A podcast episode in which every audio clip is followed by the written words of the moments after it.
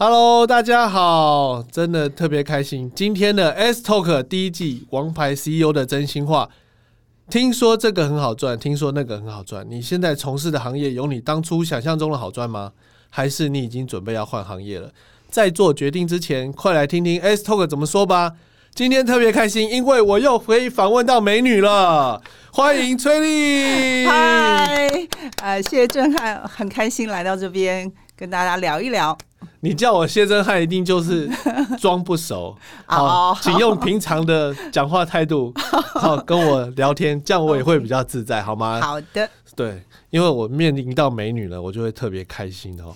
那崔丽呢？其实我认识她大概两年多，嗯。那从一刚开始认识她，我就觉得，哇，这个女生真的好有气质哦，而且笑声非常的爽朗，对她的笑声非常的吸引我，而且她的头发，在我认识她之前，我其实不知道她是做什么行业的，可是就会从她的外外形的打扮啊、梳妆，你会觉得这个女孩子真的不太一样。然后再认识她一点呢，才知道原来她是彩妆师，而且是非常知名的彩妆师。然后呢，有一次呢，他看到我觉得看到我的眉毛看的不顺眼，他就主动帮我刮眉毛了。你知道这样子修一次眉毛要多少钱吗？马上现赚了，真的很开心。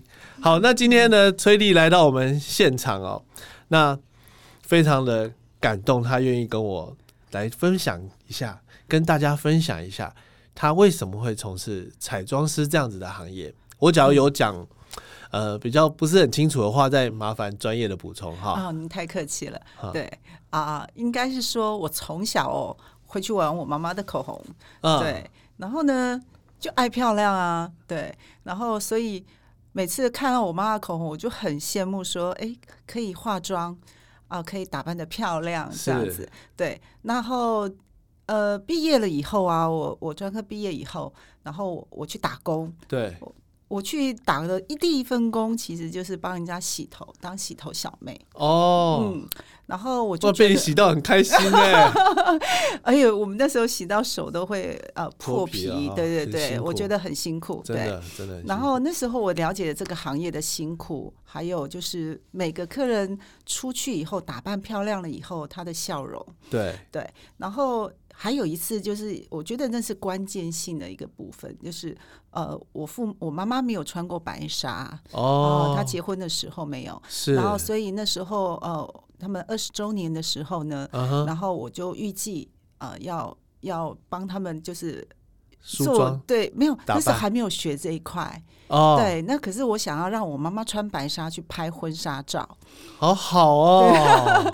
所以后来我刚好有一个朋友，他有一个婚纱工作室，然后我就跟他们讨论了一下，然后就确定了。对。然后当天去的时候，其实还没有认识那个造型师、彩妆师。对。后来我真的惊为天人，是一个男生。啊。嗯，然后他居然可以把一个妈妈啊这样子画起来变年轻、变漂亮。是，我记得我妈妈那天的笑容真开心啊，对，可以感受得出来。对，所以后来我就。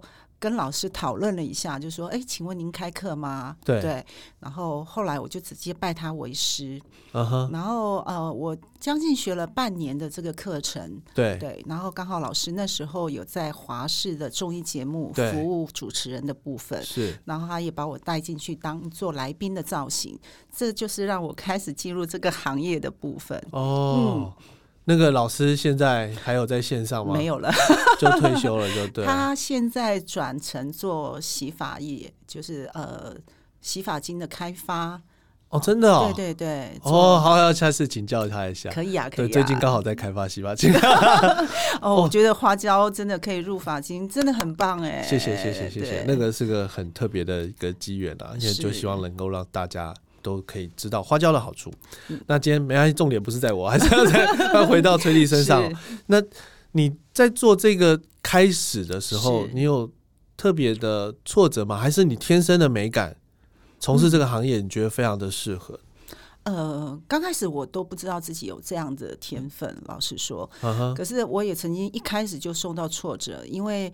我那时候接了一个舞台的后台的工作的一个书画，对，然后那时候的都是那个凯沃的 model，然后那时候可能不了解凯沃的 model 需要用什么样的妆感就在舞台上面呈现，所以那时候我画了一个国外 model 应该要有的一个彩妆，就是要立体度很重啊什么的，结果他马上就去卸妆了。嗯哼，对，那时候就让我发觉一件事情，就是说我们要因时因地。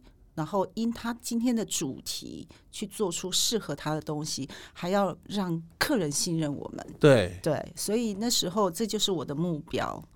哇，你这个听起来就不是件简单的事哦，因为每个人都长得不一样啊。是啊，对，所以我到目前我还是尽量就是有时间一定要出国进修，然后这几年有去韩国啦、日本啊，然后。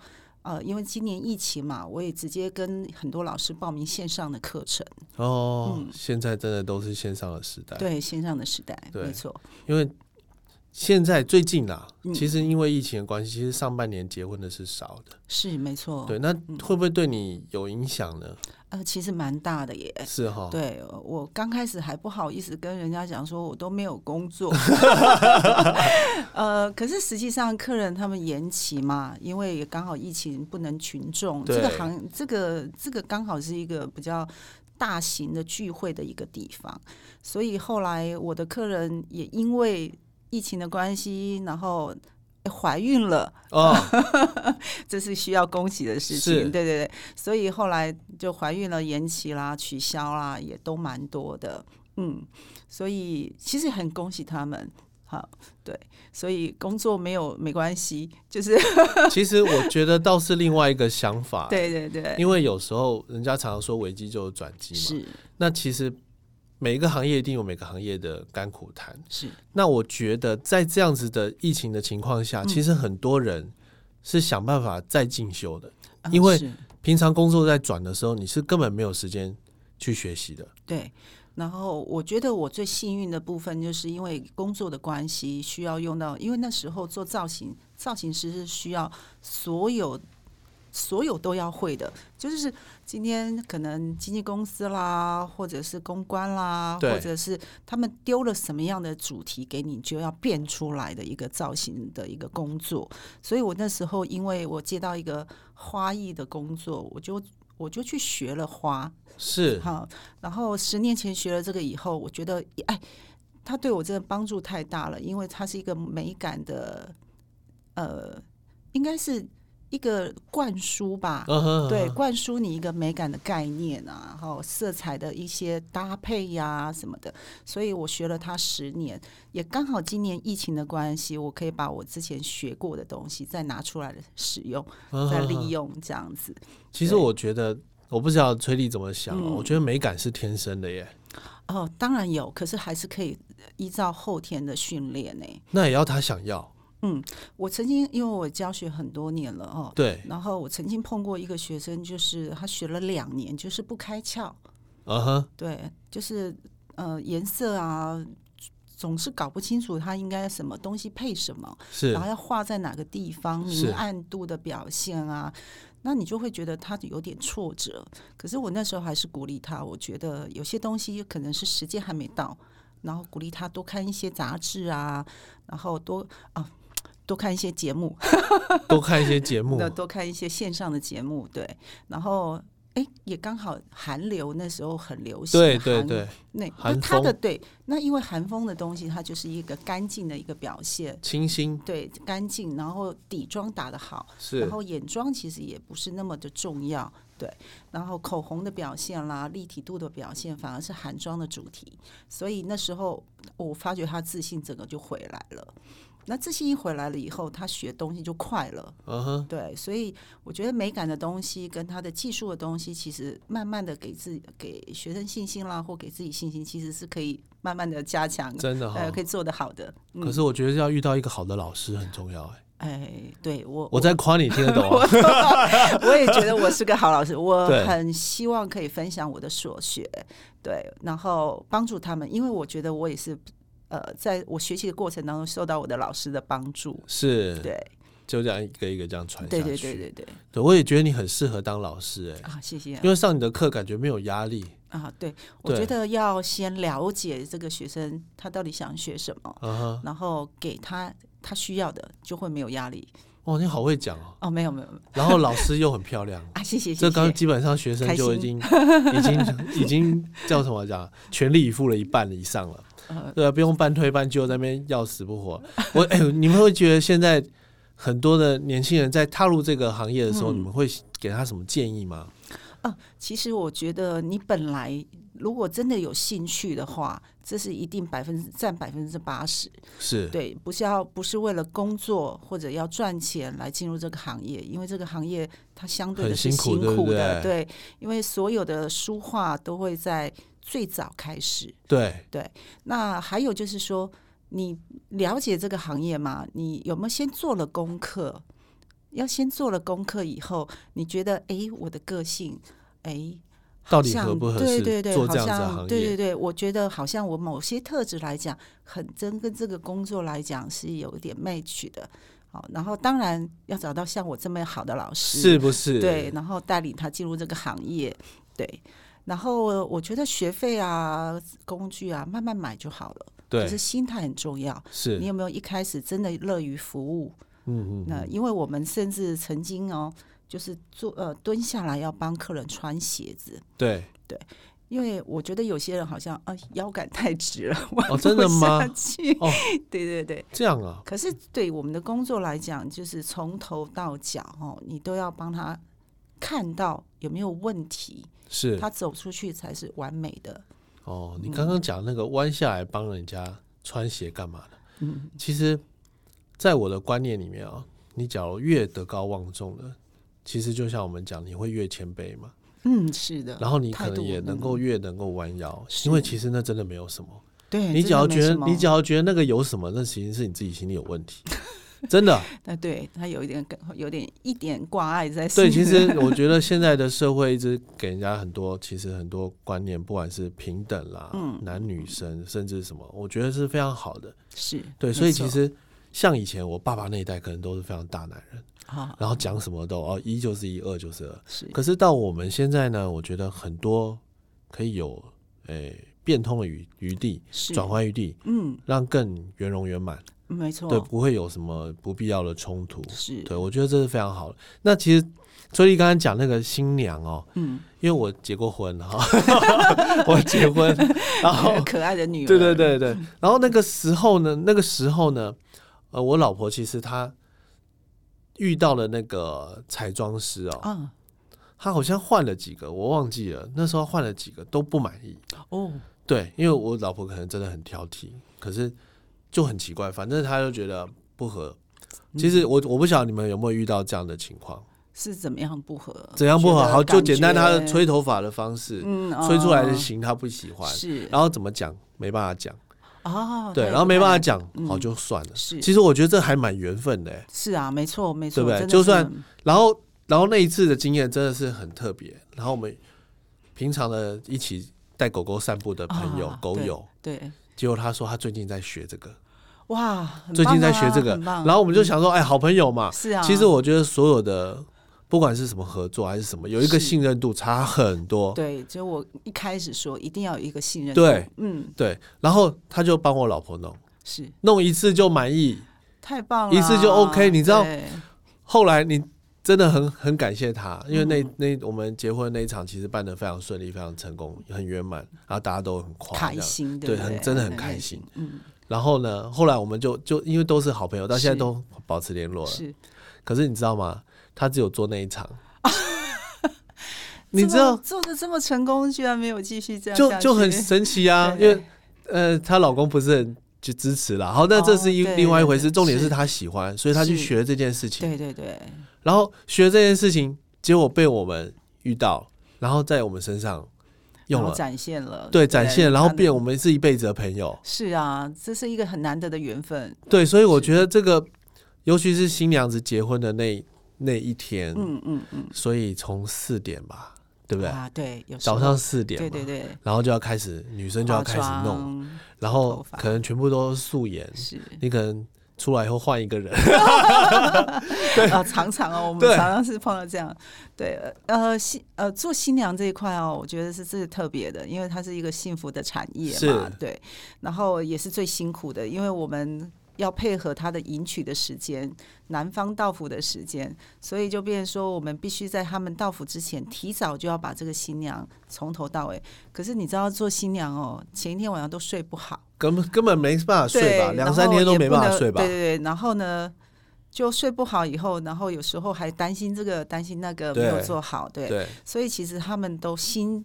都没有放开，对，啊，没有把自己要想要变美这样，所以其实做新娘这一块，做新娘秘书这一块的书画啊，其实是非常重要，就是在于除了技巧以外，怎么样让他一开始跟他闲聊也好，让他放松心情，放松也好，对对对，就是其实你要不断的提醒他，对，哎呀，保持笑容哦。放轻松，放轻松。今天所有有东西都会很 OK 的，对对对，然后要给他打气什么的，对对。所以其实有时候啊，妆容这件事情啊，他也要他自己本身有配合，或者他平常有保养，对。所以我现在觉得，就是我想要给我的客人的部分。一开始不是说，哎，我只服务你当天，对对，在事前的沟通啊、流程啊，你想要的什么样的感觉，甚至你当天挑的礼服什么，对我来讲都非常的重要，对，因为这样我才能在当天在那么短的时间把你服务好，给你最好的呈现。对对，所以像我的客人啊，到现在就是还蛮了解我的理念，喜欢我的做法的，我们到现在都是朋友，嗯，然后然后我。其实我百分之八十都是客人介绍客人来的，很棒啊！对啊，这样子最好了。对，这样子我就觉得，哎，可能在他的婚礼又看到我以前服务的客人啊，有时候我们还可以开个同学会什么的，好棒哦！对，很开心。对，因为其实你做出去的每一个都是，就是范本了。对他可能就是对他就是有些人真的是看到当天他觉得我把它弄得很漂亮什么的，然后就直接预约了。就哎，也没有试妆什么的，对，所以我觉得蛮开心的是这件事情。我觉得这也是给我一个很蛮大的成就感。嗯，我相信。然后你就一直沉浸在这样子的幸福的氛围，哦，开心。对对，所以你就一直都看起来非常的年轻。谢谢。对啊，我就觉得你头，觉得连你头发染的颜色我都很欣赏。哎，哦，我觉得就是相信专业，因为我在找到。我觉得专业的人的那个地方的时间花比较长，可是我找到他以后，我就全心的信任他，所以我也现在慢慢的告诉我的客人，你们可以信任我，对，你们可以把当天或者想要做的活动，像现在也其实不是，我不只是在服务新人，对，像呃，我之前有一个十年的服务，十年前的新娘，那她有参加一些比较。呃，品牌的活动啊，像对，像 Chanel 啊，像爱马仕这些活动，对他们真的是需要一个整体的书画，对，也是都会跟我联络。所以其实我觉得，呃，我的服务内容其实就是一个造型。一个造型的部分，从头到尾，甚至衣服，我可以给你一个建议，饰品的搭配什么的，穿搭，对对对，不见得是就啊，只有化化妆啊，做做头发之类的。你讲到这个，你知道我以前多想要做这个行业哇！我觉得郑汉你很适合哎，没有，我觉得很奇怪，我觉得真的很奇怪，就是呃，我大学毕业以后吧，反正我可能就爱漂亮，爱买东西。对，我去去那个美国啊，是奥莱买衬衫是用菜篮车推，哇，就是有没有很过瘾哦？就超过瘾，真的真的超过瘾。可是我就觉得，哎，好奇怪，我好像穿起来，呃，可能朋友觉得看我觉得，哎，你好像还蛮会搭配，是啊。可是我就觉得我还好啊，可是我会觉得说，你怎么搭配的这么奇怪？哦，类似男生啦，是男生，可是有时候也不会去特别讲，因为男生通常大概。呃，十之八九大概都是那个样子。对对对。然后我就觉得，我会很想给他一些建议。嗯，太好了。对，就很奇怪啊，就是有的也有人看到，哎，说，哎，你今天穿的，哎，让人家看很舒服，哦，诸如此类。我说你也可以啊。是啊。他说啊，不行啊，我要怎样怎样怎样。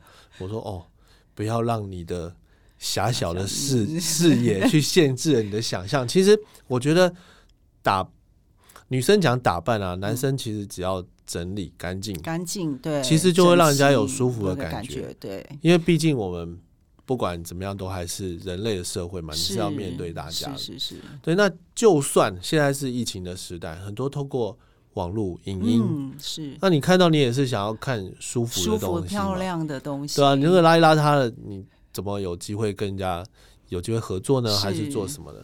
所以我觉得你这。这工作真的非常棒哎，很开心，很开心啊！因为我们都要接触美的东西，对对，然后然后越看自己就越美了，是吧？没有，我希望自己看起来是舒服的、干净的，就像您刚才讲的，对。然后再来就是要有自己一点点的风格，是对，了解自己自己适合什么，自己喜欢什么，怎么样穿搭让自己看起来更亮眼。哦，没有时代感，或者是呃，对，就是哎，每次你看到我都会觉得很开心。对啊，对对对啊，这就是我觉得我们造型的重点。然后我觉得刚刚我我有问郑汉，我说你开始呃几岁开始就是会想要自己买衣服打扮自己啊？对我觉得这个对男生来讲，我觉得也是一个非常重要的。几岁哦？你你你问我真的我还蛮难想的，因为我。哦，我爸爸啦，我爸爸真的是算他蛮会打扮的哦。原来是家庭有影响。对我爸是真的蛮会打扮，我看过他穿白西装哇，在那个年代哦，那时候刘文正嘛，说说说，所以 对啊，刘文正他可以有 白色的围巾啊，可以拖到地板那种哇，酷，很夸张。然后他的朋友都叫欧高香，好像以前那个时候欧高香就是很。很潇洒、飘飘这样子，对。可是我不知，可能不知不觉有被他影响到，是。然后我有我自己的风格，有有有。对，那就会觉得说，哎，这个还蛮好玩的。嗯嗯。只是觉，只是会很好奇，为什么其他人的穿着打扮会都比较局限？对，嗯。所以为什么？其实我这件事情，我觉得蛮棒的，就是是台湾人。慢慢开始有自己的风格，对对对，我觉得以前以前大家没有感觉，对，大家都可能喜欢看日剧，是，然后这几年开始喜欢看韩剧，对，所以那其实看电视，对，所以你刚刚前面讲了，其实韩国就是一直在做一个穿搭，对，跟一个外在慢慢的视觉的它的传达给我们，就会感觉到，哎，好像其实这几年哦，以前我在帮呃客人在搭配。粉色的西装的时候，他们都说：“哇，这好娘哦！这个，嗯，这女生穿的我不太适合。”粉色西装，对对对，我很多哎。对，就是我觉得男生啊，有些东西真的是可以用粉色、橘色去搭配，其实它不是局限于女性的色调。对对，可是现在接受度蛮高的。对对，有时候帮客人在搭配婚纱的西装的时候。他们也觉得，哎，有一点点粉色的，可以跟我老婆这搭配，其实是挺挺好看的。是啊，对，你知道，其实最最特别的，我有想到一件事情哦。对，像我今天还问我老婆说，哎，你觉得那天我们结婚的那一那那一天嘛，哈，是，因为穿很多套服装啊，对，你印象最深刻的是哪一件？嗯，我心里面已经有答案了，我想要看他跟我想的一不一样，是。因为他最后我们谢幕的时候。穿旗袍，他穿旗袍，对，对我就说我印象最深刻是旗袍，不是其他的不好看，嗯嗯嗯，可是你就会觉得东方有东方的美，美，对，没错，对我觉得那个是外国人很难取代的，是。对，可是现相相对现代，其实大家不管穿呃礼服啊什么，其实都比较偏西式，西式对，对，西式其实是已经非常灌输我们非常深植入的那个观念，没错没错，那东方。我觉得东方也有东方的美，是啊，所以现在开始有些在呃绣和服啦，或者是挂之类的龙凤挂，就会在呃婚礼婚呃订婚的场合会出现，就是慢慢的呃现在旗袍也多起来了，真的哈，对对对，之前其实我觉得很多女性啊，其实会担心啊我的身材好像穿旗袍会毕露啊什么的，其实其实。我觉得有些东西不用太刻意去去觉得，好像我是这样，别人眼中的我也是这样哈。对，所以造型师最大的用意就是在于说，帮你挑选适合的版型啦，对，还有色调啦，强调你的优点。对对对，然后怎么样做整体的搭配啊？你的头发的长度，甚至就是说你刚才提到的头发的颜色之类的，有些人其实真的也不需要染发。对黑发他也很能驾驭，嗯，对对对，所以这个东西可能你自己本身不清楚，这就是我们工作的存在，对，我们可以咨询我们，或者是对，或者是对你如果真的想了解这一块。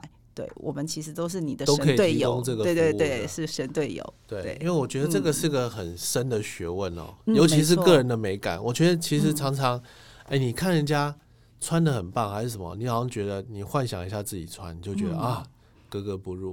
可是因为那是他的风格，是啊，没错。对，为什么衣服要有这么多品牌？嗯嗯，为什么要有这么多设计师？因为每一个人都有他的风格。对，没错。对，所以你要去找到你自己的风格。对每个人，其实皮肤的颜色啊，真的讲的更细一点，有春夏秋冬四个颜色啦，暖色调、冷色调啊。对，那这个东西其实你可能不需要了解，是对。可是你只需要了解说，哎，我们提供给你的东西，你有没有办法把它驾驭就好？这个就是自信，哎，个人的自信啊，或者是说。因为一开始你变美了以后呢，你就会发觉哇，其实我也可以这样，对我也可以这样，就要一直美下去，对，一一定要一直美下去。那你有遇过你觉得最特别的一次经验吗？例如说你呃做婚礼的，或者是其他的案子最特别的，或者是最难搞的？啊，其实我觉得我我的客人其实都还蛮好的，不过有一次就是变成说国外的客人。国外客人对国外的客人回到台湾了以后，然后想要拍婚纱，嗯，那婚纱那时候他们就是去婚纱公司挑了一那个礼服，对，那可能就是很固定的白纱啊，一套白纱两套晚礼服之类的。可是后来我们有经过沟通，像我就说我很在意这个事前的沟通这一块，然后后来我就建议他换掉，因为他想要的也有一点点的。东方元素，因为长期都在国外工作啦、读书啊，其实他也觉得他想要一些东方元素是在自己的照片里面身上出现的，而且他们有一个场景是要去呃孔子庙。对，拍摄的。那其实有一些东西，结婚去孔子庙拍摄，还有婚纱，婚纱这么特别啊？特别，真的，现在哦，美台湾美景太多了，是啊，是啊，对，而且优秀摄影师也很多，可以帮你做一些画面上的整个整体的构图。对，那后来我就建议他改掉他的礼服，再重新换掉这样子，然后再哪个场景搭哪件礼服。对，然后造型的部分的配件啊什么的，后来他真的告诉我说，还好有我，还好有我帮他，呃，怎样规划这件事情，然后整个画面看起来到最后就是很协调，嗯嗯，所以呃，然后其实这些这些状况，其实我碰到也蛮多的，对，就是有时候在事前沟通上面，他们可能真的不知道自己想要什么，或者需要什么。对，这是基本上的常态性了，已经是常态了。基本上看自己看不清楚了，都需要旁边嗯旁边的人帮忙看一下。所以有时候可能他们没有时间去做这些事前的功课，然后我们就可以帮他做一些事前的规划啦、事前的了解，然后甚至就是在还没有开始我们开始拍摄啦，或开始做这件事情，我们还有机会去调整。是，对。这很重要，那真的要很信任了，对不对？呃，信任他等下挑不好怪你会不会？哎，应该是不会，因为我相信我的专业不会到那个程度。对，因为还有个性上面哈，还有他的职业啦哈。对，像我也曾经碰到说，我建议他，因为他喜欢的东西就是松松的，可是头发没有染嘛。对。然后那个光线拍下来，其实没有办法把那个松度表现出来。然后他就跟我说，因为他的工作不能染头发。对对，那我就说好，那我们就不勉强。可是我们可以用别的方式让它看起来轻松一点。对，然后礼服的上面，我就觉得那他可以挑一些纱啦、蕾丝类的东西，就不要挑一些比较硬挺的缎面质料的东西。一样画面会有那个轻感，头发可以放下来，我们用一个比较大的波浪去表现。对，这样其实也是很 OK 的。你讲完我就有画面了。哎呦哈，你是很厉害的。好好好，一定要一定要。哎，我听上次你说，嗯，好像因为因为崔丽是个炙手可热的造型师，而且大家其实排他的时间可能也很难排。那是最近因为疫情的关系，他稍稍微稍微休息。因为我知道他上次最远的地方，好像听说跑到冰岛去拍婚纱，对不对？是我到冰岛两次了。对，到冰岛两次啊，是是是，哇，开心。那我还要找时间去一下。一定要，我觉得冰岛是一件呃一个地方，是一个非常 peace 的一个国家。对他们进去了以后就没有那个好像需要通关的一个手续，你其实就直接踏入冰岛的一个一个地国体国土了，国土了。对，所以哎，第一个感觉就是非常的 peace 啦，然后然后到了那个地方，我去的两次都是碰到雪。都是在大雪，都是两二月的时候，都是很下，对，很冷很冷，对，所以第一次是环冰岛，对。啊，因为客人想要拍婚纱，想要环冰岛，所以我们就环了大概六天七天的冰岛，对，那第二次到了冰岛是看到冰洞啊，看到不同的冰洞，很特别。对，然后如果啦，如果有我的客人，就是等疫情过后以后，我觉得在国外拍照，我们会碰到什么状况？那你要怎么样准备？对对对，我可以提供我一些专业知识。所以你刚刚讲的那两个例子都是去冰岛拍婚纱，是都是去冰岛哇，而且我也到过将近二十个国家或城市了。所以可以就是跟大家，就是跟着新人一起去拍婚纱，拍婚纱或婚礼啊，北海道啦、巴厘岛啊，对啊，都是办婚礼的好地方。关岛也是哦，听众朋友，嗯，真的啊，假如你还没有结婚，或者是准备要结婚，我真的真心推荐。我不是在帮他打广告，因为我真的是真心推荐，能够帮你顾到这么面面周到的造型美学设计师。我真的真的觉得是很难的，呃，因为这是我的目标啦，也是我努力的一个。我我一直很想要把我的专业啊回馈给我的客人，服务我的客人，因为我觉得你知道婚礼啊、婚纱就真的一辈子一次的事情，哎，对啊，对我来讲它意义重大，我也相信对对我的客人是一个非常意义重大的事情，而且。呃，到了国别的国家，它的它的消费啦，就是等于这个金额，其实可能就是不便宜。对，你不可能每次都有这个机会去做同样的事情。是，对，是。那所以我觉得，像哦，尤其以这次冰岛来讲好了，对我导游有跟我们讲，就是这个冰冻今年是这个样子，明年就不是了。是，因为它是大自然的一个产物嘛，所以其实不是每一次你都可以刚刚好。遇到这个遇到这样的风景，对，所以我觉得这个就是一件非常难得的事情。你在事前一定要准备好嘛，然后到了当地，你才知道说怎么在好好的玩，好好放松的拍照，对，然后看到照片，你就会非常开心。哦，嗯，我现在已经想到我女儿结婚要去哪，我觉得这蛮夸张的，对，因为是不想她这么快结婚的。哦，可是我觉得女大十八变，那个时间也是过很快。你知道她昨天我自己睡觉，她给我干嘛吗？干嘛？他涂我的指甲，他可以，他他会彩绘哦。他不知道我现在已经洗掉，他不知道给我画什么爱心啊什么，他还可以选。对我已经在我我已经昏睡了，他还说：“哎，爸爸，你给我选一选一个选一个。”然后 好可爱。然后我老婆刚起来，她的脚都不一样了，就是 她的指甲就是，因为我我女儿也是很爱画画东西，是对这些有，我觉得小孩有小朋友特殊的美感，真的有有。对，我觉得现在的时代真的很不一样。小朋友应该都喜欢比较饱和的、色彩明亮的东西。哎，我也搞不懂他，哎，他的这风格太太独特，太多了哈。对对，而且他们年龄一直在长嘛，嗯，那个变化会很快，真的，喜好会变快，尤其现在资讯真的是爆炸。对对，所以我都尽量让他去能够学习他想要学习的哦，这很，而不是我去逼他要去学什么，因为我觉得。自己都是这样这么辛苦的长大，为什么要这么痛苦呢？童年很重要，哎，真的很重要。呃，我觉得我能踏入到这个行业，其实我最大的帮助我的贵人就是我爸爸，是对他也是鼓励我，就是要走自己兴趣的事情，对，因为他觉得这样子的东西，你就会过得比较开心，对对，然后你也会觉得。哎，没有压力，是对，所以那时候我记得我去打工的时候啊，我每次嗯，给我爸爸可能五六千块的那个那个打工费用回来以后，我爸爸就会帮我存一个整数，呃，存到邮局里面去。对，然后你知道学造型这个费用，这个其实学费蛮贵的，对，所以那时候我爸爸帮我的这一块那个存款。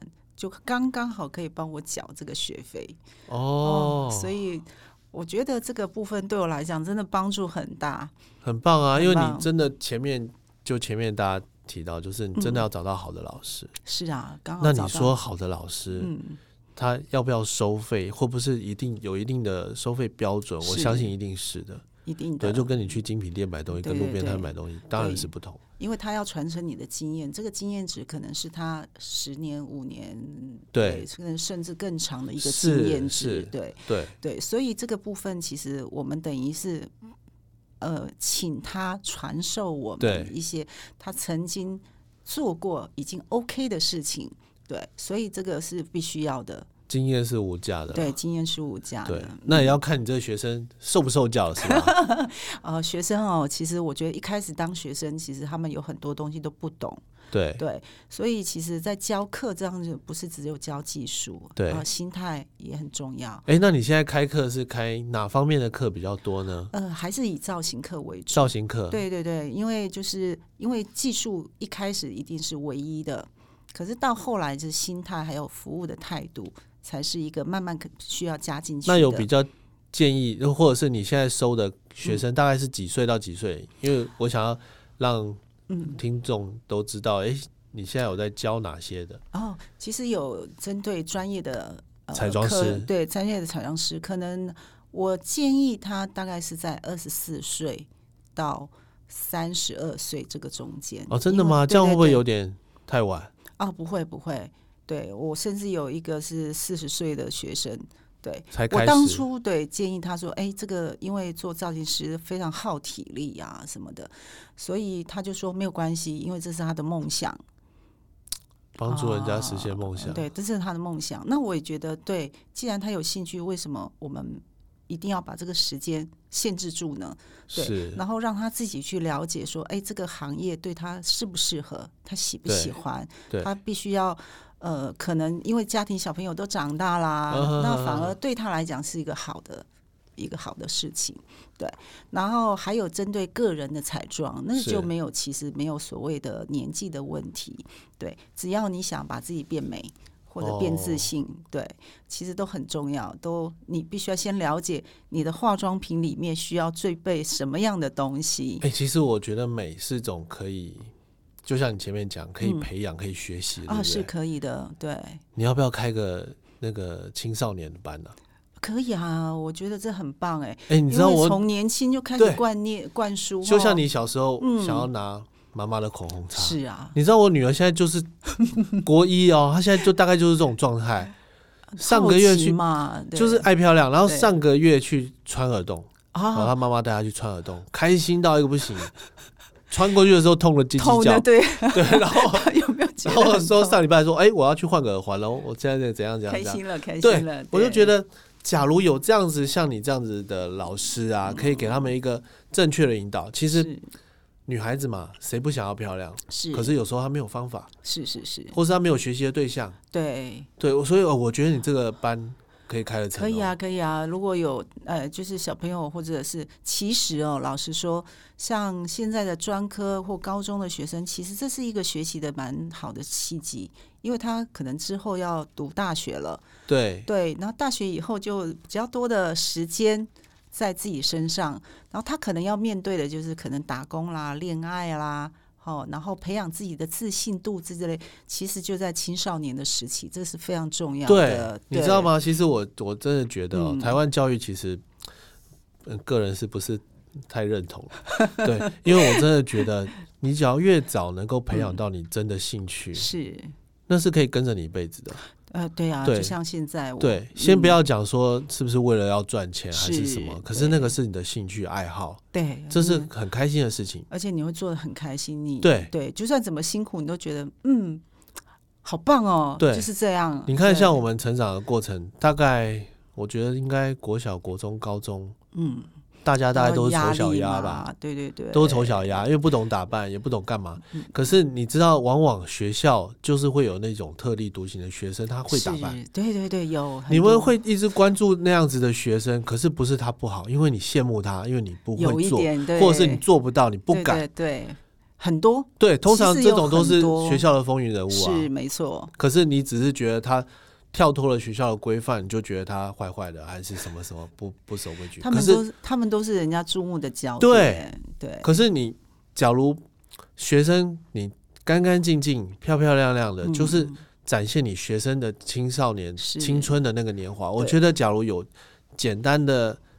教导他如何去装扮是自己，我觉得自信心是这个最重要的事情。呃，因为他们未来面临到职场，一定会碰到这些问题。对啊，再去学不太晚了。对，再去学都太晚了。对啊，对，而且那个美感就是不会植入到你脑子，你可能只是为了我这一次的面试，嗯，啊，我这次应征工作，我要特别去什么？